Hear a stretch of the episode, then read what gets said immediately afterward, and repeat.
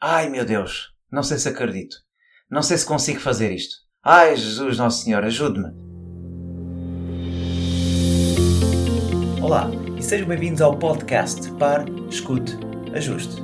O meu nome é Luís Barbudo e criei este podcast para ajudar a ajustar a forma como agimos e reagimos ao que nos acontece nas mais diversas situações e desafios que a vida nos oferece. Espero que goste e ajuste.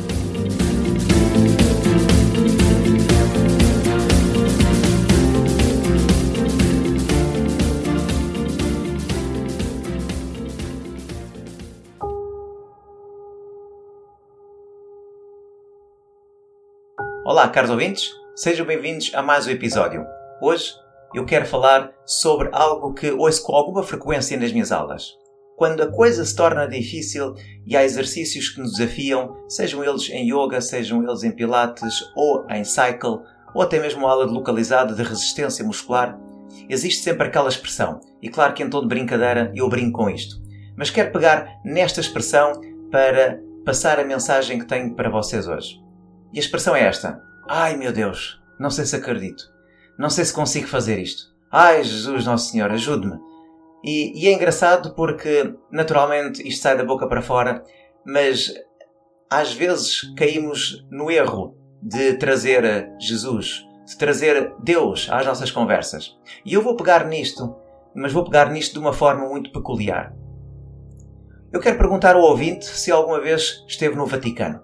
Ou se não esteve, com certeza conhece a famosa pintura de Miguel Ângelo no telhado da Capela Sistina do Palácio Apostólico, na cidade do Vaticano. Conhece? Aquela figura em que está representada com o homem e um velho. O velho representa Deus e o homem representado por um jovem um pouco mais novo. E estas duas figuras, estas duas pessoas, estão com os braços esticados, em que o velho tem o dedo estendido e o velho representa Deus, e o homem uh, tem o braço estendido também, mas o dedo do homem não está completamente esticado. E os dedos quase se tocam.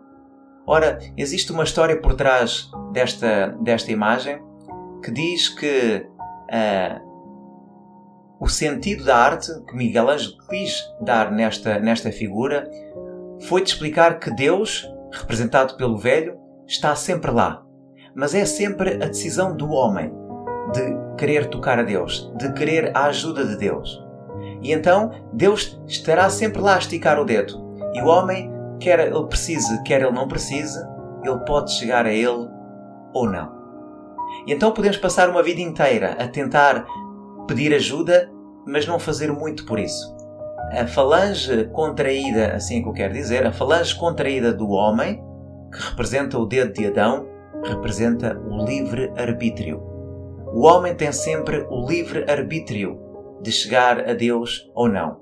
Estejamos nós a dar o máximo, estejamos nós a dar o suficiente, estejamos nós na ronha, estejamos nós a ser preguiçosos, Ele está lá sempre para nós.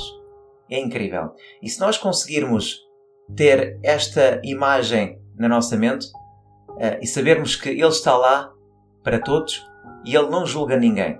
E a verdade é que quando nós dizemos, ai, ajude-me, ah, ai, porque é que isto só me acontece a mim? E existem pessoas, existem muita gente hoje em dia que se queixa do mal que aconteceu, um acidente que teve, uma doença que contraiu, ou nos filhos, ou os pais, e ficam meses e anos a martirizarem-se porque é que isto me aconteceu a mim? Porque é que isto aconteceu à minha família? Porquê? Porquê? Porquê?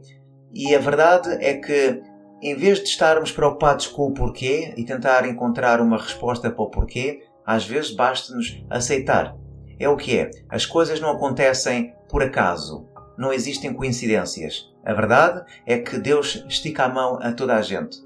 Eu quero acreditar que sim. Não acredito que haja uh, religiões melhores que as outras. Não há pessoas melhores que as outras. Somos todos obra dele e ele quer expressar-se através de nós. Mas nós temos que saber pedir ajuda, temos que saber uh, sacrificar um pouco daquilo que nós conseguirmos dar. Se o presente dele foi criar-nos, será o nosso presente então criar algo para ajudar o nosso próximo.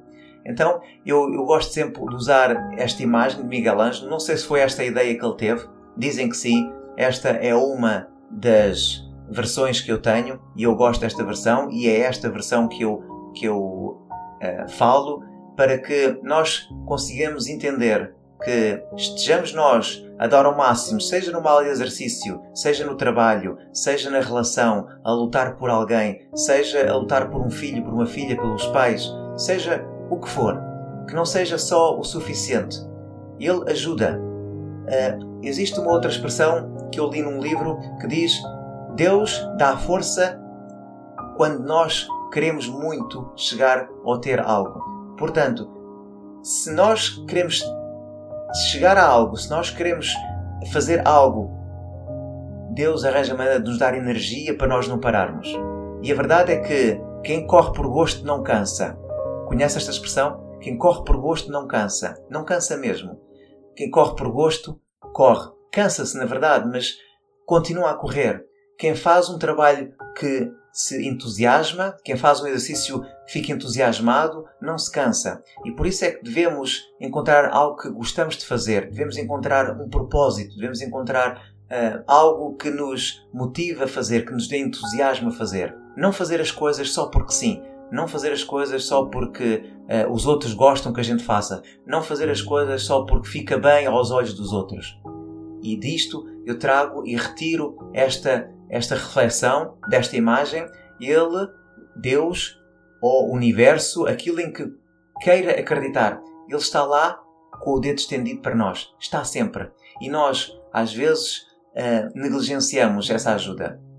E achamos que uh, cai tudo em cima de nós e que nós somos os pobres coitados. Vamos então focar-nos neste livre arbítrio do ser humano. Nós temos o livre arbítrio. Ninguém é mais do que ninguém e todos e, e nós conhecemos histórias de pessoas que estiveram muito em baixo e que conseguiram dar a volta, assim como conhecemos as pessoas que têm tudo na vida e que ainda assim não conseguem sair da cepa torta, como se costuma dizer. Então é importante que nós saibamos que temos sempre aquele livre-arbítrio. A decisão está sempre do nosso lado e ele ajuda naquilo que puder. Eu desejo uma ótima Sexta-feira Santa uma ótima Páscoa. Esta é uma altura de, de celebrar a vida, de celebrar a ressurreição. E quero com isto despedir-me. Um grande abraço e até breve. Um beijo. Relembro ainda que pode adquirir as meditações e reflexões do ser humano sem stress, as meditações que eu criei com as bandas, com a tecnologia das bandas Teta, e que pode adquiri-las até ao dia de hoje, à meia-noite, por um valor de apenas 2 euros, cerca de 10 reais. Olhe que vale a pena. Um abraço e até breve.